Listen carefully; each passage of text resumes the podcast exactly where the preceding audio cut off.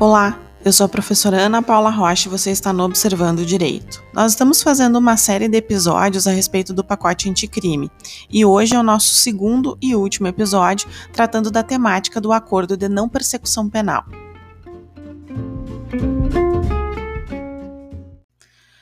Hoje, retomando então as nossas observações a respeito do acordo de não persecução penal, vamos iniciar falando das condições para a realização desse acordo. O artigo 28A do Código de Processo Penal traz algumas condições que podem estar previstas cumulativa ou alternativamente. Mas que condições são essas? A primeira delas é reparar o dano ou restituir a coisa à vítima. Condição esta que não vai ser imposta se o acusado não tiver condições de realizar uma dessas ações. Essa condição, segundo os professores Nestor Távora e Fábio Araújo, é uma das grandes características do modelo da justiça penal consensual, que é a tentativa da reparação do dano. Outra ressalva que se faz aqui é que nós temos na nossa legislação alguns crimes que, com a reparação do dano, se extingue a punibilidade. Se for um desses casos, essa condição especificamente não vai ser ajustada entre as partes, acusado e Ministério Público. E aqui eu abro um parênteses para referir que as condições para o acordo de não persecução penal não são impostas, como estávamos acostumados a falar em caso de suspensão condicional do processo, por exemplo, mas sim, como diz o legislador penal, ajustadas, justamente para que a impressão seja de negociação e não de imposição.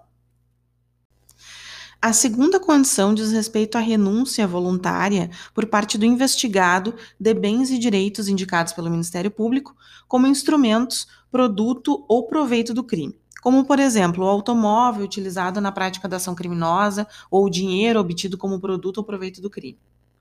A terceira condição que pode ser ajustada entre as partes é a prestação de serviço à comunidade ou entidade pública por um período correspondente à pena mínima combinada ao delito diminuída de um a dois terços em local a ser indicado pelo juízo de execução. A quarta condição é a de pagar prestação pecuniária, nos termos do artigo 45 do Código Penal, à entidade pública ou de interesse social, que será indicada pelo juízo de execução. E um detalhe: preferencialmente, a função dessa entidade deve ser a de proteger bens jurídicos iguais ou parecidos àqueles aparentemente lesados pelo delito. A quinta e última condição é cumprir por prazo determinado outra condição indicada pelo Ministério Público, desde que proporcional e compatível com o crime imputado. Esse item abre a possibilidade para se compreender que a lista de condições que acabamos de ver não é um rol taxativo, sendo possível o ajuste de outras condições. Sem critérios? Não. Como já mencionei, deve ser proporcional e compatível com a infração penal que foi imputada ao investigado. Outro aspecto que nós temos que tratar é sobre a homologação judicial, que é necessária ao acordo de não persecução penal. Mas antes disso, é bom que se diga, embora pareça óbvio, que o acordo deve ser feito por escrito e assinado pelo representante do Ministério Público, pelo investigado e seu defensor. A ausência da assinatura do defensor gera nulidade para o acordo. Voltando à questão da homologação, nesse aspecto, o juiz vai verificar se há voluntariedade da medida, se não houve erro, dolo ou coação ao investigado e se ele tem a ciência dos termos do acordo que assinou. Além desses aspectos, também vai haver a análise da legalidade do acordo. Feitas tais análises, o juiz pode entender que o acordo está conforme e homologá-lo, ou pode entender que o acordo não está ok e aí tomar uma das seguintes medidas. Primeiro, pode entender que os termos do acordo são abusivos, insuficientes ou inadequados e devolvê-lo ao Ministério Público para que o reforme, com a anuência do defensor e do investigado.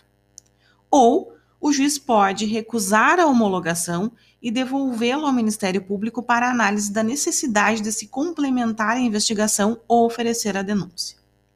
Também pode acontecer do juiz já ter devolvido o acordo para o Ministério Público para reformulação e essa reformulação não ser feita.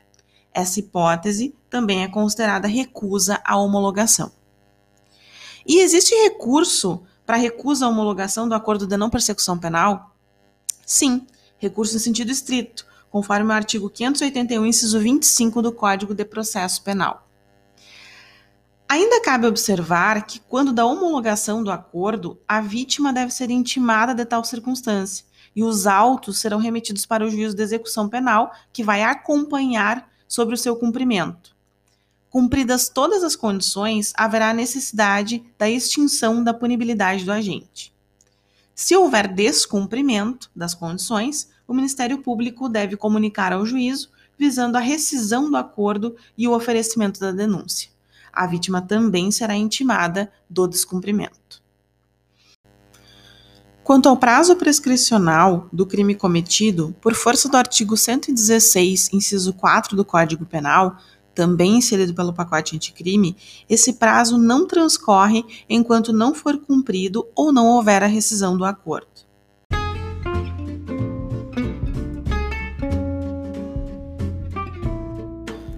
Bom, com essas observações terminamos a análise do acordo de não persecução penal. Na semana que vem, vamos tratar de outra alteração proporcionada pelo pacote anticrime. Até mais!